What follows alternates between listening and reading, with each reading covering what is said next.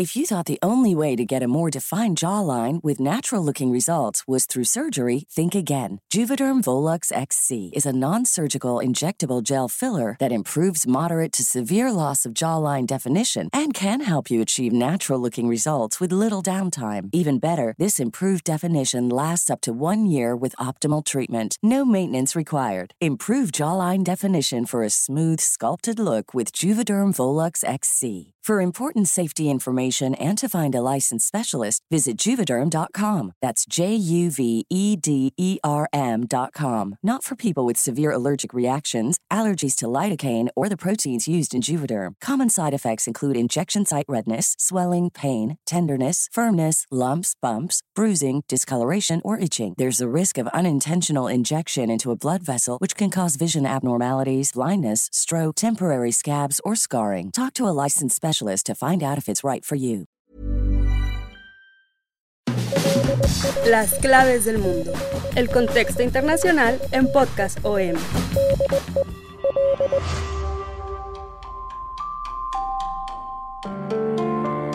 Hola a todos, bienvenidos a un episodio más de Las Claves del Mundo. En esta ocasión, pues vamos a retomar un tema que fue bastante popular en este podcast y se merece una segunda parte porque cuando hicimos ese episodio de los nuevos locos años 20, pues estábamos apenas iniciando febrero y sentíamos que el mundo se nos venía encima. Con apenas un mes transcurrido en el 2020, pues ya teníamos varios acontecimientos importantes. Generalmente lo mencionábamos, el año nuevo se baja en cuanto a información, pues todo el mundo está de vacaciones, gobiernos, como que todos están plácidamente esperando a que empiecen los trancazos mundiales, pero este 2020 empezó con todo y eso nos recordó en el mismo inicio de década, pero del siglo pasado, los años 1920, pues empezó de una manera similar a ese periodo de la historia le llamaban los años 20. Y ahora vamos a recordar un poco ese episodio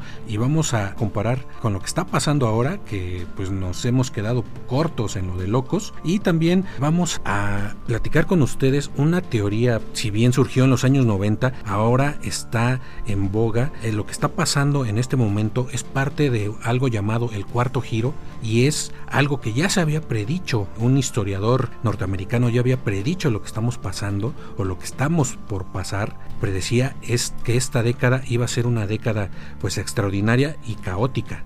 Europa Press, 24 de abril de 2020. El presidente de Estados Unidos ha sugerido la posibilidad de tratar el coronavirus con una inyección de desinfectante o aplicando luz solar en el cuerpo humano para poder así vencer al COVID-19. La comparecencia de Donald Trump, los expertos científicos y sanitarios han criticado sus afirmaciones por considerar que son un mensaje irresponsable e inadecuado en términos sanitarios.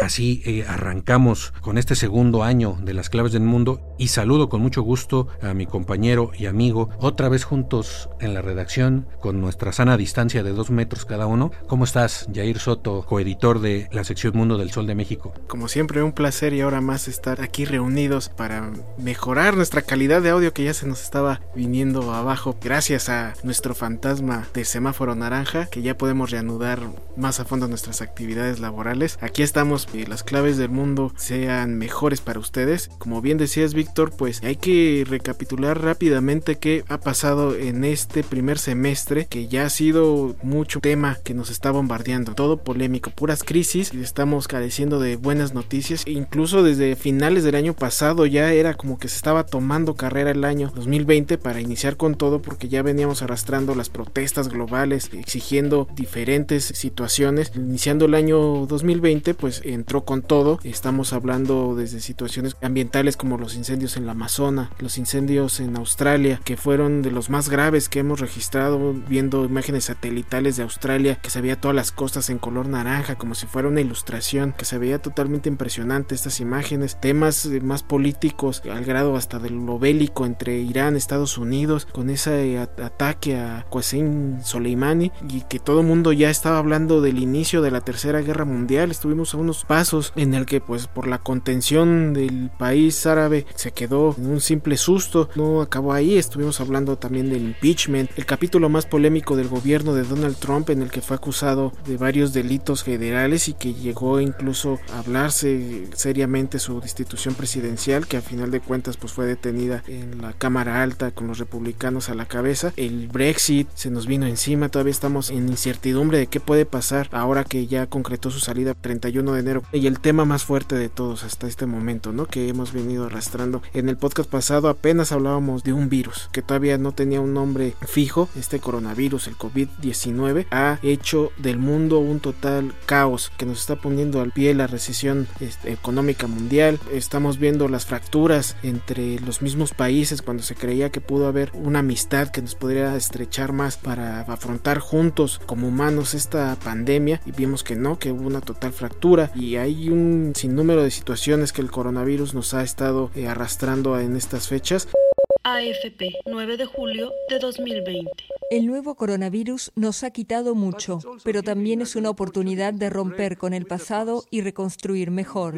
Eso dijo el jueves el director de la Organización Mundial de la Salud, al advertir que las divisiones de la comunidad internacional hacen que el virus gane terreno no teníamos ni la menor idea de lo que se nos venía encima y pues lo que se nos vino encima fue una pandemia, esta epidemia mundial pues que nos ha dejado completamente como humanidad pues en la lona, no derrotados completamente porque para nada, pero pues estamos ante nosotros no solo una crisis social, política de magnitudes que nunca habíamos visto, sino una crisis económica. Los principales organismos mundiales como el Fondo Monetario Internacional, el Banco Mundial, etcétera, ya hablan de que se viene una gran depresión como la de 1929 y esto pues nos regresa precisamente a esta década de los años 20, pero del siglo pasado, cuando hablábamos de los locos años 20, como le pusimos a este podcast, porque esos años 20 eh, del siglo pasado, pues fueron precisamente una época de transición muy importante. Hubo cambios políticos después de terminar la Primera Guerra Mundial, hablamos de que se empezaron ahí a gestar los líderes autoritarios que darían pie a la Segunda Guerra Mundial, pues ahí iniciaron los primeros pasos del comunismo en Rusia, hubo un cambio importante generacional de las artes, eh, aparecieron las vanguardias en el cine, en la música, fue una época de bonanza económica en algunos eh, países, en Estados Unidos y en los vencedores de la Primera Guerra Mundial, pero también de mucha precariedad en los perdedores.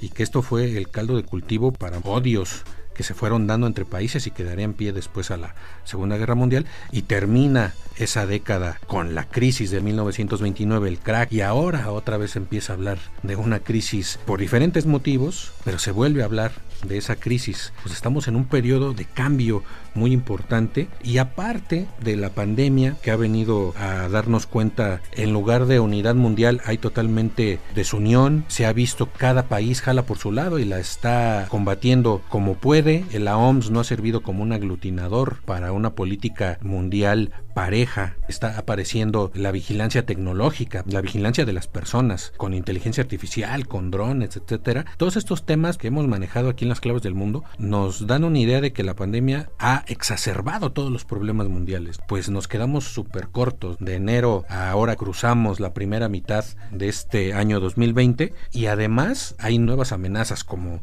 la peste bubónica y las protestas raciales, etcétera. AFP, 6 de julio de 2020.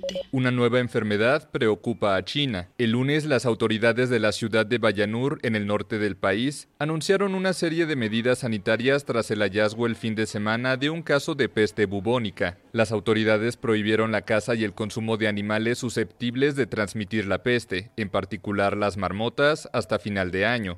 Y ahora también la reanudación de Donald Trump a sus mítines puede presentar un nuevo capítulo a una crisis social debido a que ahora otra vez Trump está retomando su discurso ya sea contra la migración, otra vez está atacando a los Dreamers, poniendo el dedo en lo del muro, en este tema antirracial, no está respaldando movimientos antirraciales y pues una vez más está despertando la cólera en el mismo Estados Unidos. Viene un mes muy conflictivo, lo que puede pasar después, estamos hablando de las elecciones de Estados Unidos en noviembre. Se habla de ahorita Joe Biden va a la delantera, no le permitiría la reelección a Donald Trump. Hay minorías de ultraderecha que están incluso dispuestos a encabezar una guerra civil y están incluso esperándolas. Ya lo hemos visto en las calles, en estas protestas protegen a Trump o que están en contra de los confinamientos en las ciudades de Estados Unidos, que salen con sus armas. Eh, hemos visto estos grupos denominados los Bungalow Boys que salen con sus camisas hawaianas, que son defensores de la idea de una segunda guerra civil. Estos grupos que a lo mejor están esperando que Donald Trump caiga como para iniciar un conflicto social más grande en Estados Unidos, que incluso en algunos eh, analistas habían previsto que pudiera haber algún tipo de conflicto que fue obviamente impulsado por la ideología de Donald Trump. No se está viendo una vez más un resurgimiento de grupos confederados que están buscando controlar su país de una forma nacionalista, como lo ha estado haciendo Donald Trump.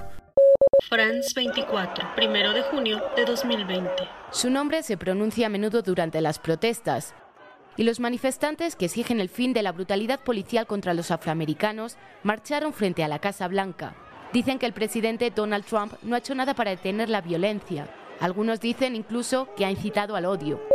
Y todo esto nos lleva pues, a pensar en que hay una división profunda como nunca antes habíamos visto en el mundo. En este caso que tú hablas particularmente, se está notando la división por todos lados en Estados Unidos, con el asesinato del afroamericano George Floyd a manos de un policía blanco, desata todo este movimiento de Black Lives Matter, de las vidas negras importan, da pie también a una revisión histórica con lo que sí se ha logrado en algunas partes de derribar estatuas de estos personajes históricos, personajes racistas o colonialistas o hasta personajes pues que piensas que no tendrían nada que ver, como por ejemplo algunos frailes que llegaron a la conquista de la California en el siglo XVI, que ahorita pues son vistos como los invasores que destruyeron las culturas autóctonas que había en América, por ejemplo, y entonces en algunos condados de California han tirado este tipo de figuras. Hay también una ansia, digamos, que flota en el aire de reescribir la historia, ¿no? Esto es lo que estamos viendo y aquí pues nos hacemos esta pregunta. ¿Hay patrones en la historia? ¿La historia se repite? ¿Hay patrones que nos permitan dar cuenta de lo que puede pasar en el futuro? Hasta hace poco tiempo nadie pensaba en eso, hasta que surge una teoría. Es una teoría que no es nueva, es una teoría que surgió en los años 90 eh, en Estados Unidos por un historiador que se llama Neil Howe, que es un experto en generaciones, o sea, se dedica a historiar las generaciones de estadounidenses. También es un fenómeno de ventas de libros de diferente tipo sobre esta cuestión de las generaciones. Es asesor de empresas, de colegios, es asesor de los marines de Estados Unidos, asesor del gobierno, es experto en marketing y él fue el que inventó el término generación del milenio o millennials. Entonces, ¿por qué traemos a cuenta a este historiador, a Neil Howe? Porque en 1997 creó junto con William Strauss una teoría que plasmó en un libro que se llama El Cuarto Giro. Recientemente la BBC lo entrevistó como diciendo, bueno, todas tus teorías se han cumplido. Todo lo que él predijo en ese libro en 1997, pues básicamente se están cumpliendo en este momento. Yo en lo personal me costaba trabajo creer, en primera pues creer que a través de la historia se pueda predecir el futuro, pero él a base de conceptos matemáticos, de estadística, precisamente de esta historiar las generaciones en Estados Unidos, él dice, sí, sí se puede, tanto así que entre sus fans está por ejemplo Steve Bannon, asesor del ultraderecha de Donald Trump, empresas como Nike, que trabaja para predecir las tendencias de las futuras generaciones, de los jóvenes, que en sus gustos, etcétera. Por eso se criticaba esta etiqueta de millennials, generación del milenio, porque se pensaba y aún se piensa que fue una etiqueta de marketing para confinar a una generación, según esta teoría, son los nacidos después de 1984. No es tan descabellada. Si bien no predijo la pandemia, pero sí predijo que el 2020 iba a ser el inicio de una época caótica, que iba a terminar en 2030 y que inició aproximadamente este, este cuarto giro que le llama, inició con la crisis financiera de 2008, pero su punto álgido iba a empezar en 2020 y según él va a terminar el 2030 cuando la generación de los millennials tomen el poder. Y otro de los mitos que él tumba con esto de los millennials es que generaciones anteriores, la generación X o los baby boomers, que según Hawk todavía tienen el poder, pero que ya lo deben de dejar, según eh, la generación millennial es contraria a lo que se cree que es una generación apática, que es una generación que no le interesa la política para él ellos sí están interesados en la política. Su apego a los padres es lo que se pensaba que era por lo que ellos como que no les interesaba lo que pasaba. Sin embargo, es por la crisis económica. O sea, los millennials, según Howe, pues no nacieron en un mundo en donde saben que no van a tener las mismas oportunidades que sus padres y precisamente eso los está impulsando a cambiar la situación cuando tomen el poder, según él, aproximadamente a finales de esta década, después del 2029. O sea, según Howe, los ciclos eran que están impulsadas por cambios generacionales. Ellos empezaron a estudiar la historia de Estados Unidos desde que llegaron los primeros peregrinos, desde el siglo XVI hasta más o menos el siglo XVII-XVIII, y se dieron cuenta que había patrones, según ellos, constantes que se cumplían cada 80 o 90 años. Terminaron creando lo que le llaman un ciclo cuádruple de tipos generacionales y épocas de humor recurrentes en la historia de Estados Unidos. Podríamos ver de una generación a otra, cambian las normas sociales, el humor de las generaciones, una generación a otra, según él, duran aproximadamente 20 a 20 y tantos años, y cuando hay cuatro cambios de generacional, es un giro. El primer giro de esta última época inició en la década de 1940 y acaba más o menos en la época de 1960. Ellos dicen que este periodo se le puede denominar primavera. Después de la Segunda Guerra Mundial tenemos instituciones fuertes, hay como un consenso generacional, debemos tener los mismos medios para subsistir. Después pues del New Deal, después del Plan Marshall, eh, es la época fuerte de, de lo que sería el keynesianismo, donde se crea este Estado fuerte para apoyar la economía, de intervención del Estado, de bienestar social. Esto crea esta generación del consenso. El segundo giro inicia en los años 60 y termina a finales de los años 70. Para ellos es el verano. Se habla de una época de inconformidad. La generación de los boomers ya tienen mayoría de edad, empiezan a tomar el poder y aquí empezamos a ver a una sociedad individualizada donde ya empieza a quitarse la responsabilidad cívica. Empieza esta generación del yo. Culturalmente, muchos historiadores y críticos de la cultura hablan de que el hipismo, ¿no? Esta época del amor y paz, se habla de una revolución, ¿no? De apoyar la revolución en Vietnam o de estar contra la guerra en Vietnam, de apoyar la revolución cubana, pero al contrario, desde el punto de vista individual, hay un retraimiento hacia el yo, donde yo soy más importante que la comunidad. El tercer giro, que es como el otoño en su perspectiva estacional, inicia al principio de los años 80, la generación X ya ha nacido, dura aproximadamente hasta el año 2000 y estamos viendo en esta época un desmoronamiento, una tolerancia a la desigualdad, ya empieza a verse una desigualdad económica, hay que acordarse que es la época de Ronald Reagan y Margaret Thatcher, donde pues el giro neoliberal empieza a surgir y a terminar con la época del keynesianismo, ¿no? de, de este papel del Estado benefactor. Según ellos es una época de cinismo, donde las instituciones empiezan a verse despreciadas, no hay fe ya en los organismos civiles. Y esto precisamente es el contexto en el que nacen los millennials. Y es cuando llegamos al cuarto giro, inicia en el 2008, con la crisis financiera. Es una era de crisis no solo financiera, sino también eh, moral y política. Según el cuarto giro, el punto álgido de este momento inicia precisamente en el año 2020. Para ellos lo que está pasando, lo que nosotros empezamos a vivir en este año, no es para nada algo inesperado. Según e, ellos, ya lo esperaban, este Howe y Strauss, ¿no? Es una década climática. Es cuando la generación boomer eh, se tiene que retirar de la política. Los millennials van a empujar para que esta generación boomer se retire de la política y den paso al liderazgo de los millennials. Según ellos, va a ser el clímax de lo que estamos empezando a vivir en esta generación. ¿Qué estamos viviendo ahorita con la pandemia? Algo extraordinario que no pensábamos escuchar que el Fondo Monetario Internacional, Banco Mundial, hablen de deuda, cuando antes la deuda era un anatema, quien se endeudara inmediatamente iba al basurero del crédito. Ahora están diciendo, sí, hay que endeudarse, hay que crear otra vez un estado benefactor porque es la única forma de que vamos a poder salir de esta crisis económica. Tenemos que empezar a incentivar las empresas con dinero público, el Estado tiene que otra vez tener un papel más fuerte.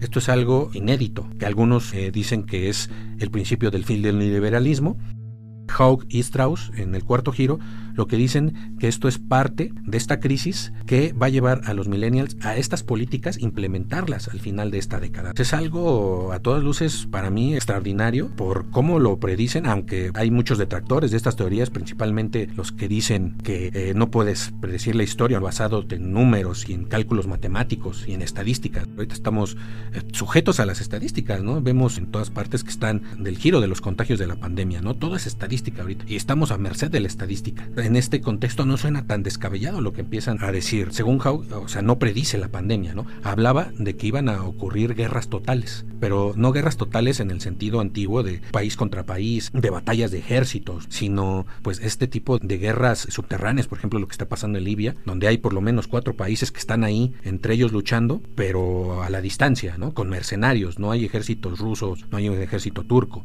sino cada quien manda sus mercenarios y uno apoya una facción y otra otra. Es el tipo de guerras que estamos viviendo ahorita, o guerras comerciales como la de China y Estados Unidos, y Hogue realmente no sabe si la pandemia actual en su modelo podía sustituir a la guerra. Él tiene una frase, dice, no estoy en el negocio de predecir eventos reales, lo que hago es predecir estados de ánimo sociales, lo que hace que ciertos tipos de eventos sean más probables. entonces estamos a merced de la probabilidad y la estadística. Por lo menos lleva a un debate interesante el decir si se puede realmente predecir de esta forma la historia. Hasta ahorita lo que él publicó hace 20 años, por lo menos en cuanto a esta cuestión de lo que iba a empezar a pasar en 2020, se ha cumplido. Neil Howe, 24 de abril de 2020. We have to relearn this at a time of crisis. And uh, we learned, relearned this, you know, in the 1930s, in the early 1940s. We're relearning it today. And, and, and roughly halfway in between these great civic upheavals, we have our great awakenings where we sort of reconstruct our inner world of values and culture. Right now, we're not doing that. We're relearning uh, how to govern and, and how to refashion our political and economic institutions Al final, pues da una luz de esperanza Hawk en esta teoría, porque dice que este fin del cuarto giro, que según se dará al final de esta década, va a llevar a una reinvención cívica de la mano de la generación del milenio. Esto es algo que ya debería causar polémica, porque Hawk no es un historiador cualquiera, sí tiene muchos adeptos, ya lo decía al principio desde Steve Bannon hasta Bill Clinton en su momento como presidente, era muy afecto a tomar de este historiador. Hay una influencia muy grande. Otro punto a debatir es si la historia de Estados Unidos la podemos traspolar así como si nada a otras partes del mundo. Por ejemplo, los millennials en Estados Unidos son lo mismo que los millennials en México. De las críticas que se pueden hacer a esta visión que se puede decir reduccionista de la historia, reduccionista por lo menos de las clases sociales y de la cultura humana. Sin embargo, si lo vemos desde el punto de vista geopolítico o de las grandes transformaciones mundiales a nivel macro, pues lo que dice sí es muy interesante y está pasando. Ahorita el coronavirus coronavirus ha transformado completamente la política. Como decíamos anteriormente, se habla otra vez de New Deal, se habla de un plan Marshall, se habla de otra vez de deuda, se habla de Estado social, se habla de priorizar otra vez la comunidad, que es algo que en años pasados, pues el neoliberalismo ni siquiera nos lo dejaba ver, por lo menos desde el punto de vista de los que hacen la política a nivel mundial. Es interesante ver cómo este inicio de década que nos tocó, pues sigue dando de qué hablar y sigue más allá de los memes que dicen ya 2020, déjanos en paz, ¿no? Pues parece que esto según esta teoría, es el, apenas el principio de un gran cambio social. Cuestión de los millennials, lo que más me viene en mente en ámbito global, pues son los que tienen ahorita la batuta en esta batalla del caos que se nos avecina en los próximos años, que es el cambio climático. Millennials del primer mundo que están tomando la batuta de concientizar a los gobiernos para un problema que ya se está viviendo ahorita, pero que el caos se va a reflejar más a futuro con el cambio climático. Y bueno, y con esto vamos a concluir este podcast de hoy de las claves del mundo. Les agradecemos una vez más que nos hayan acompañado. Eh, gracias, Víctor. Pues gracias, Jair. Es un gusto volverlos a ver en vivo otra vez. Recuerden que salimos todos los lunes en todas las plataformas de podcast donde nos pueden escuchar como Spotify, como Apple Podcast, Google Podcast, en iCast. Ahí nos encuentran como las claves del mundo y también ahí pueden encontrar todo el material que Organización Editorial Mexicana pone a sus manos, como el podcast de Economía Pesada con Luis Carriles, Mario Alavés y Enrique Hernández con el enfoque económico de México y el mundo. Nuestros canales de comunicación eh, a través de nuestra cuenta de Twitter en arroba podcastom y nuestro correo electrónico podcast arroba om.com.mx ahí nos pueden escribir todas sus opiniones, sus críticas, sus sugerencias. Agradecemos una vez más aquí presencialmente por fin con nuestra productora Mitzi Hernández. Nos escuchamos la próxima semana esta es una producción de la Organización Editorial Mexicana.